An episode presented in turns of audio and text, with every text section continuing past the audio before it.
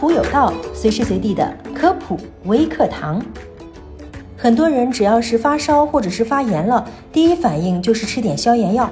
那最常见的消炎药之一就是阿莫西林。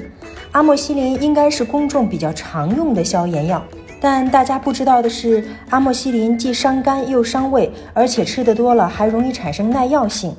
那究竟像这样的消炎药是该吃还是不该吃呢？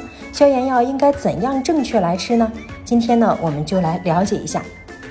常见的感染不光是由细菌引起，还可能是病毒或者是真菌。细菌还可能包括需氧菌和厌氧菌。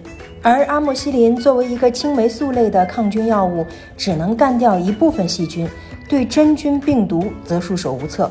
而在厌氧菌面前，阿莫西林秒变战五渣，作用很微弱。如牙龈炎、牙周炎等一般口腔中的厌氧菌在搞事情，就不能选择阿莫西林。皮肤黏膜的真菌感染，阿莫西林也帮不上忙。而各种各类的病毒兴风作浪引起的感染，比如说带状疱疹、普通感冒、流感、诺如病毒感染等，更不是阿莫西林能对付的。那如果你出现了这些情况，还非要用阿莫西林，不仅不治病，还能让某些原本敏感的寄殖菌出现耐药性，而这些细菌再发生感染时，阿莫西林就不管用了。再次强调，阿莫西林绝非包治百病，千万不可滥用。那阿莫西林应当怎么用呢？第一，在医生或药师的指导下使用。第二，确认对青霉素没有过敏史或者是过敏性休克。第三，疗程要足够，必须遵医嘱服用足够疗程，切不可看症状减轻就不吃了。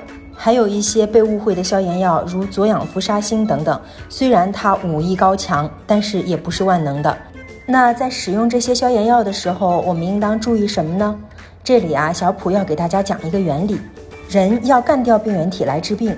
病原体，比如说细菌、病毒，也要活下去。其犯罪手册第一条就是产生耐药性，基因突变产生耐药性的菌株可以活下来。而长期抗菌药物的滥用和刺激，容易使敏感菌株大量被消灭，而耐药性的菌株就保留下来，而且繁殖的越来越多，成为治病的主流，导致这个抗菌药物失效。所以说，使用消炎药必须要对症下药，确保选择的消炎药正好能对付引起炎症的病菌。第二，疗程要足，一定要把病原体赶尽杀绝才可以。第三，不可滥用抗菌类的药物，以免形成耐药性。